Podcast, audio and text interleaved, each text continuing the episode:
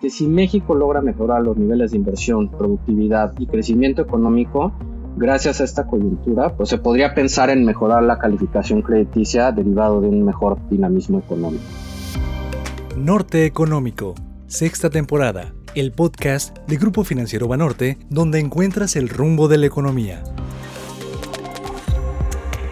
Amigas y amigos de Norte Económico, me da gusto saludarlos y darles la bienvenida a otro episodio del podcast de Banorte. Mi nombre es Alejandro Padilla, economista en jefe de Banorte y me acompaña como cada semana Lucero Álvarez, una voz especialista en el medio periodístico financiero desde hace muchos años y a quien saludo también con mucho gusto. Hola Lucero, ¿cómo estás?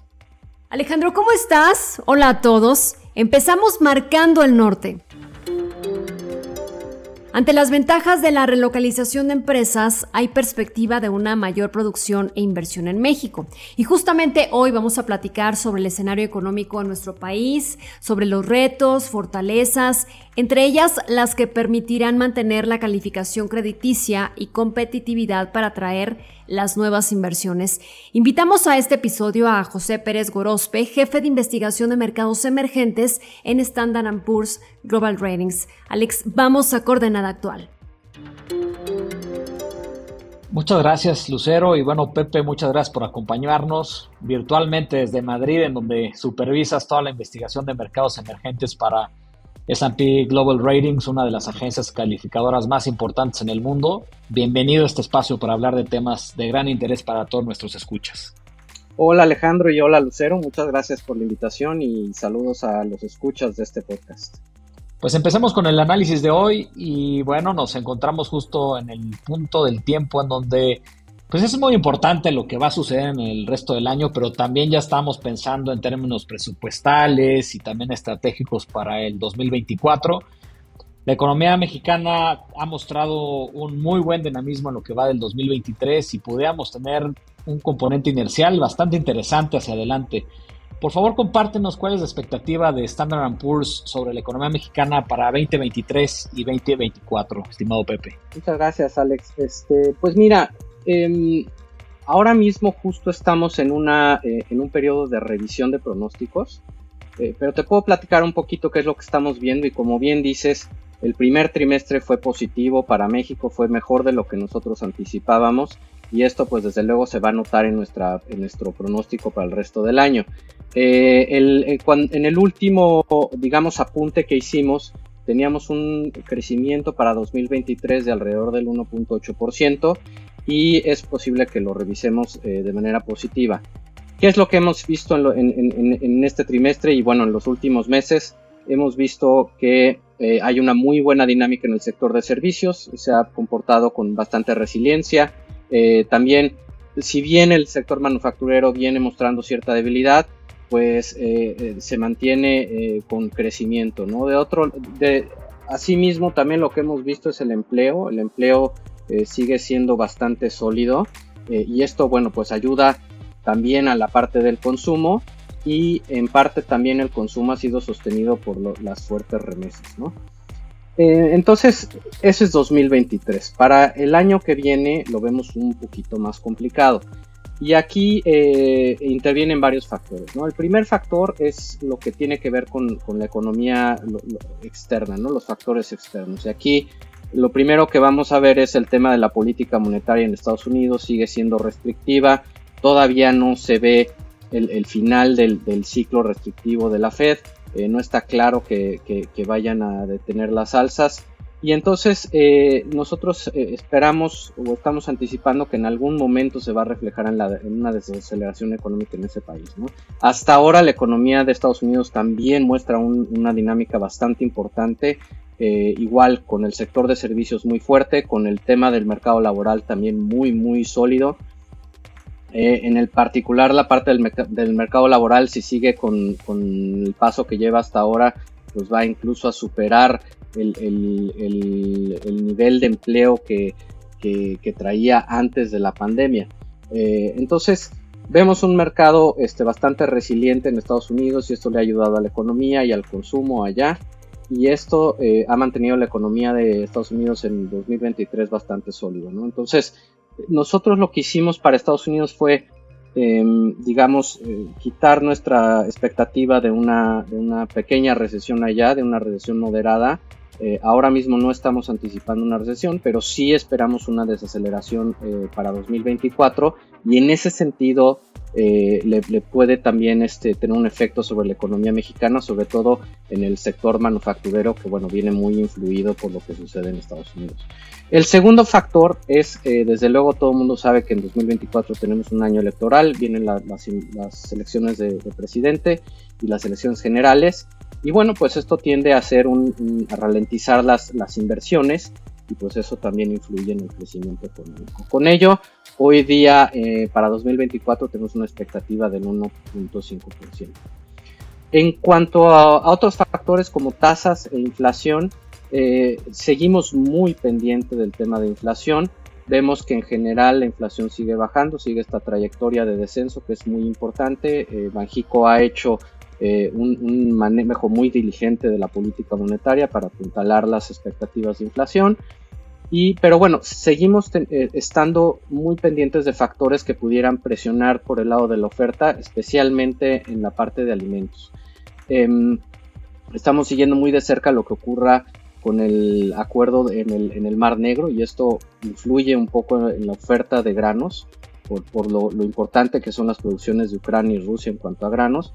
Y por otro lado también hay factores climáticos, incluyendo sequías, eh, pues, altas temperaturas y otras condiciones que pudieran asociarse al fenómeno del niño que están presionando la producción de otros alimentos como el arroz y la, soya. Con esto, eh, exportadores importantes como India están este, tomando medidas para proteger su mercado interno, pero eso afecta a los precios internacionales. Dicho esto, para México esperamos que la tasa de política eh, monetaria se mantenga estable el, resto del año y que eh, pudieran comenzar a bajar las tasas a principios de 2024. Aquí nuevamente el rumbo de la inflación en Estados Unidos y el momento en que la Fed comience a recortar tasas, pues también es bastante relevante. Para nosotros la Fed eh, pudiera empezar a recortar tasas a mediados de 2024. Bien, José, siguiendo la ruta de la economía, del total de YED en el primer semestre de este año acá en México, que según la Secretaría de Economía fue de 29 mil millones de dólares, vemos que solo un 7% corresponde a nuevas inversiones. Hay expectativa de que México atraiga nuevas inversiones y sabemos que una buena calificación crediticia pues genera un buen impacto en esto. Eh, ¿Qué nos puedes decir sobre los factores que analizan eh, más en este momento para la calificación de México como cuentas fiscales, recaudación, el ritmo de crecimiento económico, el tema de la deuda? ¿En qué punto se, se pone la mayor atención en este momento?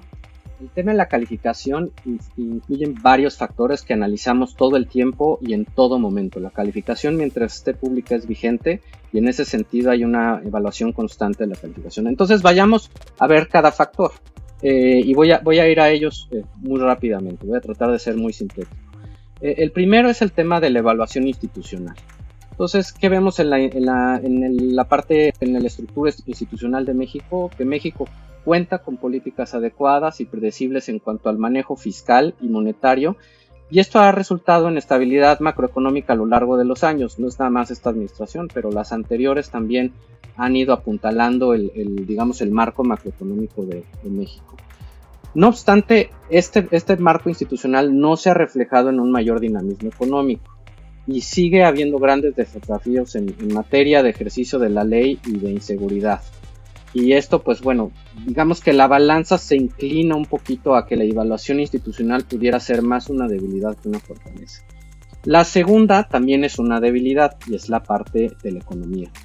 La economía, si bien eh, es una economía diversificada que, muestra cierta resiliencia y lo, hemos visto especialmente en, estos últimos años, eh, también cuando ves el crecimiento, este ha sido pues francamente decepcionante. Llevamos muchos años de crecimiento muy, muy por debajo de nuestros pares. Eh, y es más, si te fijas en el crecimiento del PIB per cápita, este ha sido todavía más bajo y muy por debajo de otros mercados emergentes. Entonces eso sin duda es una de las principales debilidades de, la calificación. Y, bueno, esa es como que la más complicada de mover hacia adelante. Eh, después vemos algunas fortalezas. ¿no? Primero, decir que el perfil externo, es muy sólido. Eh, si te fijas, eh, las, cuentas em, externas están en, digamos, en, niveles que son muy buenos. El, tema de la cuenta corriente, vemos déficits que son bajos o manejables y estos han sido financiados principalmente por inversión extranjera directa. Además que México tiene un régimen de tipo de cambio flexible que permite absorber shocks externos. Y hacia adelante, pues como bien mencionas, la inversión extranjera pudiera aumentar si México aprovecha el entorno de reubicación de cadenas de suministro, pero esto todavía está, este, digamos, como una gran interrogante. Eh, el siguiente factor es la flexibilidad fiscal, y aquí es donde medimos tanto el desempeño fiscal como el nivel de endeudamiento. Este factor, hasta cierto punto, para México es más o menos neutral. ¿Por qué? Porque México tiene una flexibilidad fiscal limitada. Es un país que recauda poco y que no tiene capacidad de realizar eh, política fiscal contracíclica porque pues, no hay, este, digamos, no se han hecho, no se han tomado las medidas para, para tener fondos que permitan al, país eh, eh, realizar, este, digamos, estímulo fiscal sin afectar sus fundamentales. La presente administración ha sido cuidadosa con el gasto y el manejo de la deuda pero eh, hay contingentes importantes que pueden convertirse en una debilidad y esto lo señalamos eh, muy puntualmente en la perspectiva del país que, ahora mismo está inestable. Eh, estos contingentes incluyen a Pemex y CFE. Y bueno, el otro, el otro tema es que pues ante la falta de crecimiento pues también las cuentas fiscales pudieran deteriorarse, ¿no? Si hacia adelante la, política fiscal continúa en un, en un rumbo que no eh, digamos, soporte el crecimiento, si no, crea los incentivos para, crecer. Eh, el siguiente factor es la política monetaria. Este ciertamente es una de las principales fortalezas de la calificación. México cuenta con un banco central independiente que goza de buena credibilidad y un manejo sólido de la política monetaria para anclar las expectativas de inflación y cumplir con su mandato, que es el eh, preservar el poder adquisitivo del peso mexicano. Uno de los pendientes, sin embargo, eh, en, este, en esta materia es tener mayor profundidad del sistema financiero. Entonces, aunque esto es una fortaleza, sin duda, es como que uno de los retos hacia adelante. Em, como mencioné anteriormente, eh, tenemos hoy día la, calificación en escala global en triple B, que es grado de inversión con perspectiva estable. De cara al cierre de la administración, pues no esperamos cambios significativos que pudieran debilitar o fortalecer el perfil crediticio de México. Eh, vemos que, vienen, o sea, que, va a continuar México con fundamentos macroeconómicos estables y esperamos que eh, el presidente, pues, eh, finalmente, pues, vaya, vaya a terminar su encargo con una economía estable y enfocado mucho en inaugurar sus, sus proyectos emblema y pues mantener este la deuda pública en un, en un este patrón o en una trayectoria manejable. Oye, Pepe, interesante lo que nos comentas y creo que alude a que México podría estar manteniendo el grado de inversión a pesar de pues, un entorno internacional que se ve complicado. Pero también, y si pensamos en las oportunidades que, representa el nearshoring para nosotros, ¿cómo podríamos conciliar esto que nos has estado mencionando, todos los determinantes de la calificación crediticia, la necesidad eh, de mayor infraestructura, el tema fiscal que nos comentaste y demás. ¿Cómo conciliamos eso con, los retos y oportunidades del nearshoring? ¿Cómo están viendo este panorama de comercio exterior que claramente puede ser un, diferenciador para México? Pero me gustaría entenderlo desde la perspectiva de, de S&P, ¿qué, ¿qué, es lo que realmente deberíamos estar pensando en términos del nearshoring para México en el corto, pero especialmente en el mediano plazo, por favor el nearshoring sin duda es una oportunidad muy importante para México, pero como todas las oportunidades hay que saberlas aprovechar y estar listos para obtener los beneficios. Hoy México tiene una situación privilegiada dada su ubicación geográfica, el bono demográfico y los tratados comerciales que tenemos con Estados Unidos. Sin embargo, hay algunos elementos que están pendientes y que no son fáciles de solucionar, que además requieren de voluntad política y en algunos casos de reformas estructurales para solucionarlos. En un análisis que publicamos en abril eh, de este año, eh, apuntamos a tres elementos. Eh, el primero es el abastecimiento de agua. México tiene unos retos muy importantes, especialmente en el norte del país, en cuanto al abastecimiento de agua. Y esto con respecto a infraestructura y también a temas políticos. Si de pronto estás este, usando mucho el agua para el tema de industria y lo desvías del, sector agrícola, pues esto te puede atraer un tema eh, de costo político, ¿no? Entonces, ese tipo de, situaciones se tiene que solucionar con más inversiones, con mejor infraestructura y bueno, pues haciendo un, este, un, correcto uso del recurso. Eh, después tienes el tema de disponibilidad de energías limpias, y, esta administración se ha caracterizado por, pues, por cambiar el, digamos, la política de energía que venía trayendo eh, o que se, creó con base en la, reforma energética de Peña Nieto.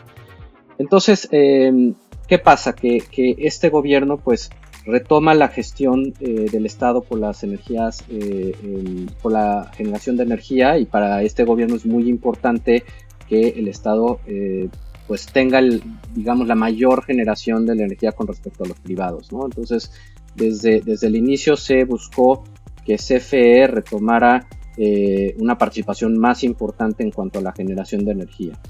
Y entonces, ¿qué pasa? Que bueno, CFE al ser parte de una entidad del gobierno, pues tiene recursos limitados y es un poco más difícil que, em, digamos que pueda eh, tener toda la inversión necesaria para eh, eh, lograr cubrir la, demanda de energías limpias que implicarían estas nuevas inversiones.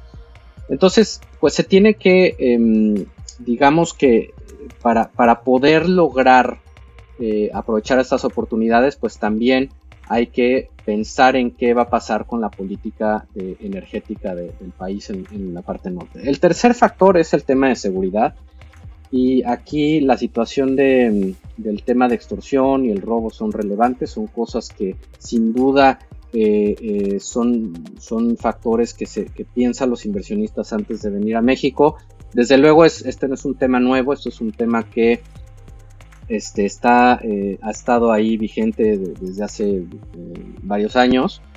Y aquí el tema es que, bueno, pues si viene una fábrica a México, tiene que tomar en cuenta estos costos adicionales de seguridad.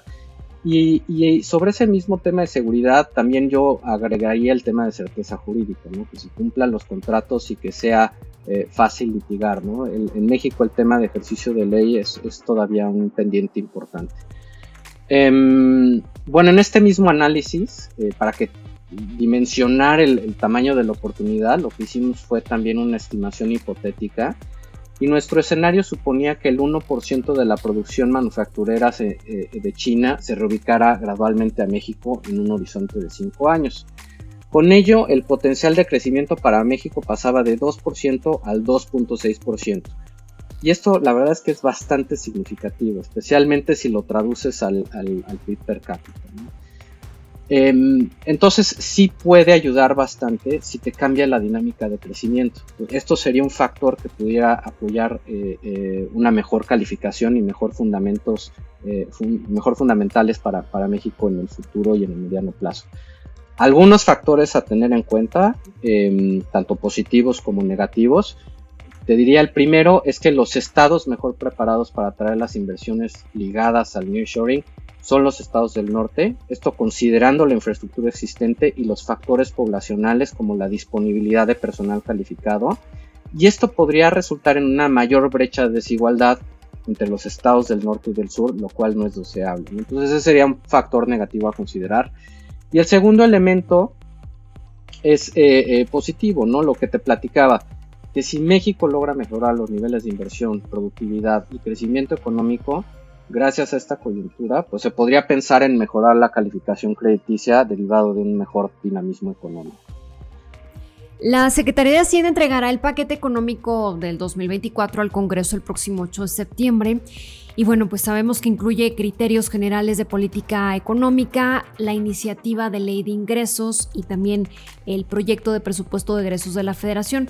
Se empieza, por supuesto, ya a tocar este tema y cada sector empresarial empieza a considerar áreas que que deberían de priorizarse. Eh, ¿Qué puntos consideras que son importantes analizar? Y también te pregunto, ¿qué opinas de la importancia de la política fiscal en México?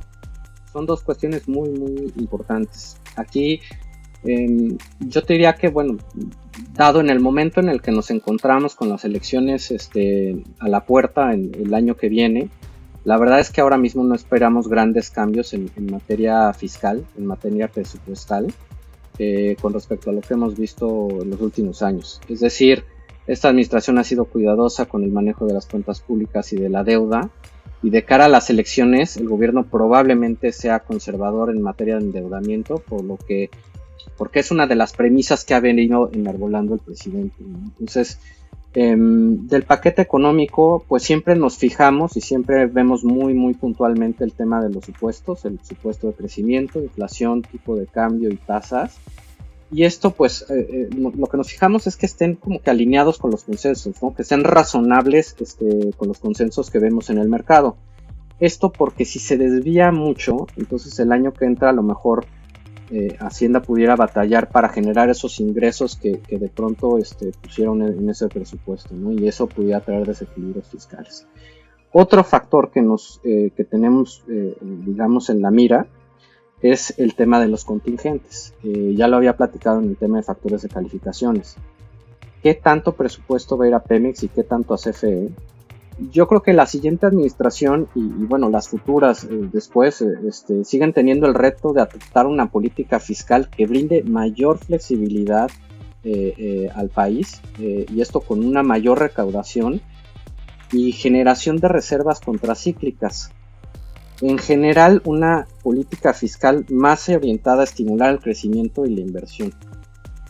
Pepe, y si agregamos una variable más, esto que ha estado comentando, que es el tipo de cambio y sobre todo el superpeso que hemos observado en, todo el año y desde, desde el año anterior, digo, Hacienda ya, ya ha dado a conocer algunas sensibilidades de la divisa, pero me gustaría eh, preguntarte cómo podría ser la dinámica de la deuda pública y qué estás pensando ahorita que están teniendo un peso fuerte y qué podrá pasar hacia adelante si empezamos a ver pues un movimiento ordenado de la divisa hacia niveles a lo mejor más normalizados ya en el 2024. Yo creo que México tiene buen acceso a los mercados de deuda y en ese sentido eh, también el, mercado doméstico pudiera ser una buena alternativa para manejar, digamos, cualquier pasivo que de pronto pudiera hacerte oneroso en dólares, pues pudiera, este, digamos, sustituirlo con pasivos locales. Eso por un lado. Por otro lado, decir que, eh, pues, sí hay factores eh, que, han estado, digamos, siendo muy importantes para el tema del tipo de cambio. Yo, señalaría tres, que uno es el diferencial de, tasas, el tema de la tasa real tan alta. Eh, y yo, yo pienso que hacia adelante, pues quizá pudiera ser más positivo tener una, tasa real un poco más baja que fomente más la inversión. Entonces, Quizá esto te derive en, un tipo de cambio, eh, digamos, un poquito más depreciado de lo que ves ahora, pero pues eso también te puede ayudar a las exportaciones e incluso a quien recibe eh, remesas. Em, son muchos factores en movimiento. Eh, yo no veo que México tenga niveles de deuda externa que sean preocupantes en, temas cambiarios. Yo me preocuparía más por el tema del costo de la deuda, el costo mismo de la deuda. Y esto eh, de cara a, un escenario en donde vamos a tener tasas más altas por más tiempo, sí me parece que, es importante para cualquier soberano mantener disciplina fiscal e ir desapalancando, porque entre más apalancado estés, más alto va a ser el servicio de la deuda si las tasas siguen en niveles altos. Eh, eso me preocupa un poco más que el tema del tipo de cambio para México. Desde luego, en, en el tema de Pemex, Ah, hay que, hay que ser este, y hasta cierto punto también se ve que ya el 20% de sus pasivos están en, dólares y, me parece que no tiene un, un, hedge natural como lo tiene Pemex. Em, hay que, ahí, ahí, ahí, este, como te dices, ese, ese tema sí, es, sí nos preocupa por, por todos lados, ¿no? El tema de producción de petróleo y el tema de precios. Cualquier caída en el precio del petróleo pudiera ser negativo para Pemex y cualquier caída en la producción también. Eh, es, una compañía que, tiene niveles altos de apalancamiento y que además em, depende mucho de tanto del precio como de la producción. En el caso de CFE es interesante porque la caída de los precios de los combustibles le ayuda y eso mejora, su flujo.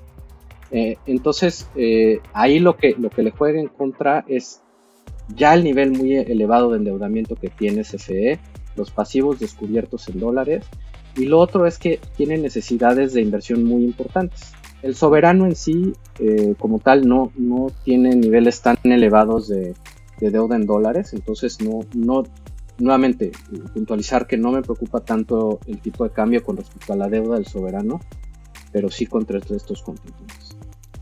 Dando seguimiento a, lo que pregunta Alejandro, para que la deuda pública realmente se transforme en un factor de crecimiento económico, eh, se ha comentado, se debe debe de haber una, gestión adecuada. Eh, ¿Qué opinas de esto, José? Sobre todo cuando salimos de una emergencia sanitaria que dejó muchos estragos económicos, después se fueron sumando otros eventos internacionales que fueron también desencadenando otros obstáculos para la economía mundial. Cada país vemos que lo asumió diferente de acuerdo a sus posibilidades. Eh, ¿Qué opinas de una gestión adecuada para la deuda? Al final del día, eh, la deuda es necesaria ¿En, qué sentido? Que bueno, los pasivos te ayudan a, em, digamos, a, lograr un correcto uso de los recursos para la inversión. Entonces, eh, la deuda finalmente para cualquier entidad, no, no, solo para un soberano, sino para una empresa o para un individuo es, es necesaria. Eh, la cuestión es cómo utilice los recursos. Yo creo que en eso sí México se diferenció de sus pares durante la pandemia porque no hubo un, em, digamos, un, gasto fiscal muy significativo. Si tú te fijas cuánto se destinó de apoyo fiscal en México para, digamos, eh, respaldar empresas pequeñas o para dar este, apoyos fiscales, fue muy bajo con respecto a sus pares. Y en su momento se criticó, pero la realidad es que hoy día eh, todos estos, eh, digamos, pares en los mercados emergentes sí mostraron un aumento muy importante de su deuda y México en realidad pues no sufrió eh, ese incremento de deuda. Hacia adelante, em, pienso que lo que es importante es que em, pues se logre un mayor, un, mayor dinamismo económico. finalmente el, mayor reto de México es que, eh, como dije antes, que, todas las políticas que tenga el gobierno eh, estén más orientadas a lograr un mayor crecimiento económico. y, bueno, Hablamos hoy de qué importante es el nearshoring y otras oportunidades que tiene México. Eh, y es importante pues crear, el marco institucional y generar las condiciones para que vengan esas inversiones. ¿Cómo se puede hacer? Pues bueno, ahí sí ya no nos toca, ¿no? Porque no podemos este, recomendar políticas, pero bueno, podemos dar una opinión con respecto a que esos son, digamos, los desafíos que tiene México, ¿no? Generar condiciones para atraer inversiones, eh, mantener este, finanzas sanas como hasta ahora y hacia adelante pues en el tema de la deuda pues sí, eh, buscar la forma eh, que, siga digamos un nivel, una trayectoria de deuda que sea sostenible con relación a la situación fiscal que tiene el país. Pepe, me gustaría regresar a un tema que comentaste hace algunos minutos eh, que tiene que ver con, estados y sobre todo enfocarlo en la parte de ESG. S&P Global ha advertido que los estados con estrés hídrico en México se duplicarán de 11 a 20 para 2050. Y bueno, tú ya lo mencionaste, actualmente la escasez del agua es uno de los retos, no solo para el mundo, sino para el país, que muchos de nuestros invitados han mencionado. ¿Cómo ven actualmente la situación y qué se puede hacer al respecto? Pues sí, eh, también hicimos un análisis y publicamos un artículo al respecto eh, muy recientemente y señalamos los retos que, se vienen a futuro, ¿no? Esto pensando en el crecimiento de la población, pensando en, la infraestructura necesaria. Yo te diría que em, yo creo que no es un, reto que nada más tenga México. Si te fijas en los emergentes, el tema de la, de la inversión hidráulica, eh, viene con un rezago muy importante. Em, y mucho del agua que, se lleva a las grandes urbes eh, se va en, fugas y en, pérdidas este, pues, eh, físicas que, se llaman. Entonces, ahí lo que, lo que es necesario, sin duda, es un monto muy importante de inversiones. Y aquí la situación también de pronto se vuelve política, porque es, son inversiones que están digamos, bajo tierra, todo el tema de tuberías, todo el tema de, agua y de abastecimiento y de drenaje y de, saneamiento, son, son cosas que no se ven. Se ven cuando hay problemas, se ven cuando no hay agua o cuando hay inundaciones o, en otras ocasiones, en otros este, temas severos. Eh, pero no se, no se notan eh, eh, cuando estás invirtiendo en ellas. Y, eso es como que mucho lo que ocasiona el rezago en, inversión. Hacia adelante, pues bueno, hay, muchas situaciones, ¿no? Por un lado, desde luego, la conciencia de ahorro en, del lado de la población, pero también en México hace mucha falta inversión en, en mejorar las líneas de distribución, todo el tema de saneamiento, todo el tema de, tratamiento de agua y el mejor aprovechamiento de los recursos. Y, bueno, pues estos son inversiones de, muy em, de gran envergadura que, bueno requieren voluntad política y también recursos. Pepe, pues muchísimas gracias por todo el análisis que nos has compartido en Norte Económico y ahora te invitamos a la última sección de este podcast llamada Gurú Económico. Y aquí, como tú bien sabes, le pedimos una recomendación de un libro y de un vino a nuestros invitados, así que por favor, el micrófono es tuyo, estimado Pepe. Pues mira, me preparé, me preparé este... les voy a recomendar tres vinos porque uno es muy complicado.